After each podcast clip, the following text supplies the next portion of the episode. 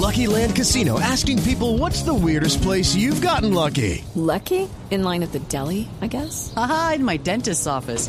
More than once, actually. Do I have to say? Yes, you do. In the car before my kids' PTA meeting. Really? Yes. Excuse me, what's the weirdest place you've gotten lucky? I never win and tell. Well, there you have it. You can get lucky anywhere playing at LuckyLandSlots.com. Play for free right now. Are you feeling lucky? No purchase necessary. Void where prohibited by law. 18 plus. Terms and conditions apply. See website for details. Vamos a darle paso nuevamente a Marcelita Perdomo, nuestra enviada especial al Campus Party en Medellín. ¿Ah, sí? Sí. ¿Ya habrá carpas? ¿Cremalleras?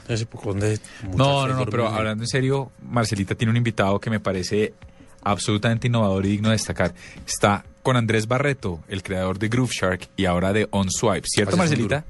Personajes innovadores en la nube de Blue Radio. Diego, en este momento me encuentro con Andrés Barreto, uno de esos personajes emprendedores que uno se encuentra aquí en el Campus Party. Andrés, bienvenido a la nube. Muchas gracias por tener el programa. Bueno, Andrés, ¿qué estás haciendo aquí en el Campus Party? Mira, yo vine al campus para compartir con los campuseros cómo se puede crear una empresa de alto impacto tecnológica antes de que el campus se termine y cómo hacerlo sin dinero, contactos ni experiencia. ¿Es posible hacer eso? Claro que sí, yo lo he hecho varias veces y es más, mira, este es como mi quinto campus party que he ido, asisto a los de México, los de Colombia y es ahí donde yo consigo los equipos de programadores y emprendedores con los cuales yo hago proyectos. Entonces sí es muy posible hacer eh, un proyecto dentro del campus que pueda volverse empresa. Andrés, ¿cómo nació la idea de Groove Shark? Mira, la idea de GroupSec nació de una necesidad propia, así como el resto de mis empresas, que yo al ser un estudiante en el exterior, yo quería escuchar música folclórica de Colombia y de otras partes del mundo, y en esa época, en el 2006, era muy difícil encontrar música que no esté en el top 40 en internet o hasta offline, en Tower Records, ese tipo de tiendas no la tenían. Entonces, en vez de quejarme acerca de eso, eh, creé una solución junto con un socio que era músico, quería promocionar su música y un, y un socio técnico. Creamos Groove para que las personas puedan escuchar cualquier canción del mundo desde cualquier lugar del mundo. Eh, ¿Han tenido problemas legales con Groove Shark por ahí? ¿Alguna vez hubo problemas como con Sony? Creo, ¿cómo manejaron esta situación? Claro, cuando tú tienes una industria de Internet que entra a manejar, a, perdón, a cambiar una industria que se ha operado de la misma manera por 30, 40, 50 años, siempre va a haber una reacción de los que ya están establecidos. Eso lo vimos con música en Grooveshark y otras empresas, lo hemos visto en el cine, con Netflix, lo hemos visto con hotelería y turismo, con Airbnb, lo hemos visto en transporte, con Uber, y cada vez más van a haber nuevas empresas que usando la tecnología y el software eliminan ineficiencias en industrias tradicionales y normalmente la primera reacción de esas industrias es atacar. Pero eso es un, es un esfuerzo que no sirve de mucho ya que el software y la innovación está cambiando todas las industrias. ¿Y cómo manejaron esta situación? Bueno, en lo que hace Groupsec es trabajar directamente con los artistas que quieren representación y quieren promoverse internacionalmente y quieren eh, crecer sus audiencias.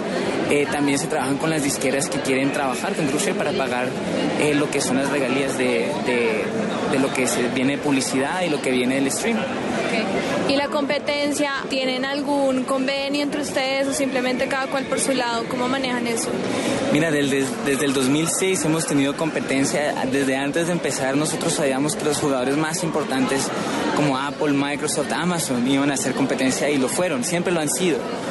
Eh, solamente que pues cada año, cada temporada como que intentan algo nuevo. Google ha intentado por muchos años sacar su servicio de, de música adelante. Apple también lleva muchos años intentando hacer eso, pero también hay otros emprendedores que sacan empresas. Yo creo que en lo que es eh, la industria en general es mejor que haya bastante competencia ya que es- le obliga a los, a los proveedores tener muy buenos servicios para tanto los artistas como los oyentes. Pero a lo que viene como un emprendedor tecnológico, la realidad es que tu única ventaja competitiva es poder ejecutar el mejor producto, innovar más rápido que cualquier otro y eso es lo que hace Groupshark. Andrés, ¿qué estás haciendo actualmente? Actualmente lo que yo hago es invertir en emprendedores latinoamericanos que estén haciendo productos globales para que ellos también puedan intentar cambiar el mundo.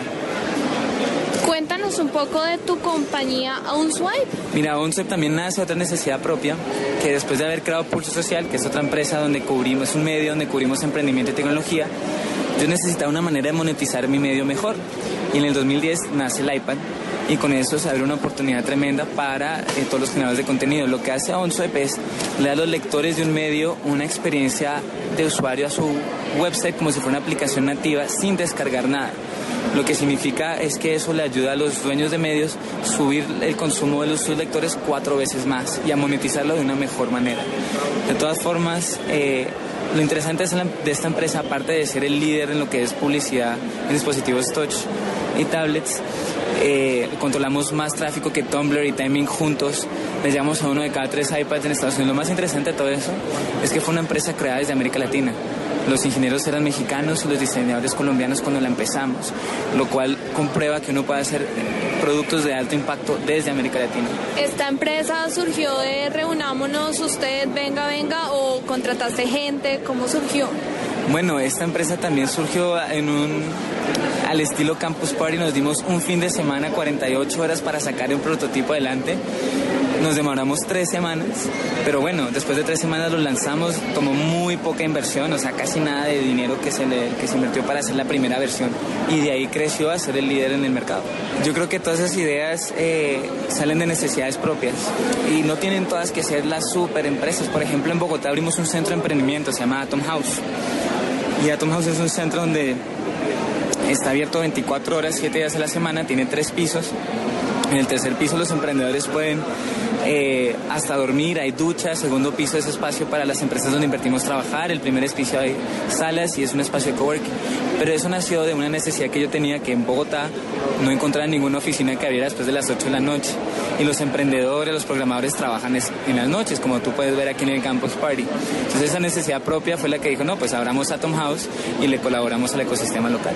Solo es cuestión de dar el primer paso, se tiene la necesidad y se hace. Exactamente, es identificar esos problemas que te apasionan por resolver y lanzarse a hacerlos.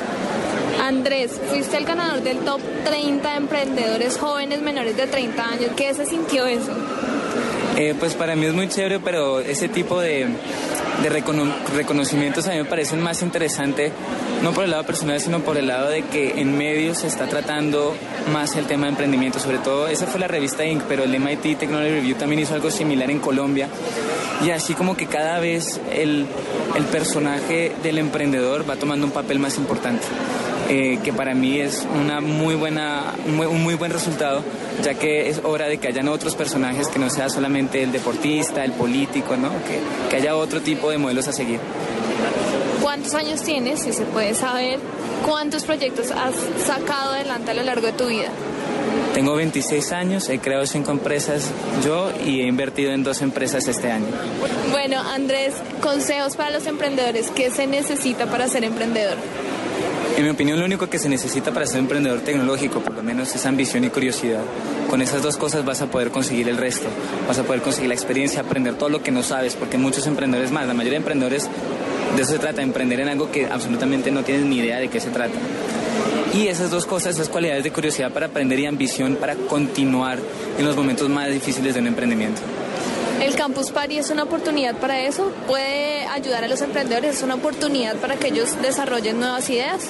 Claro que sí, el Campus Party es una gran excusa, ya que está rodeado de otros emprendedores, de otros programadores, diseñadores, hackers, 24 horas por una semana.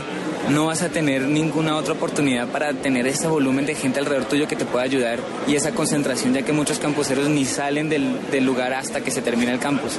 Entonces, para mí es la mejor excusa para dejar todo de lado y emprender. Bueno, Andrés, finalmente, antes de empezar la entrevista me dijiste, pregúntame algo que nunca me hayan preguntado. ¿Qué no te han preguntado nunca que quisieras que te preguntaran? Espérate, uy, es que hay tantas cosas que no me preguntan. Em, bueno, algo, bueno, más que las preguntas, algo que las personas no saben es que uno, yo estoy de ciencia política, no ingeniería, ni administración de empresas, y dos, que parece que es como un shock del estereotípico geek eh, que también muchas personas saben, a mí me fascina bailar, me fascina bailar salsa, merengue, bachata, reggaetón, de todo.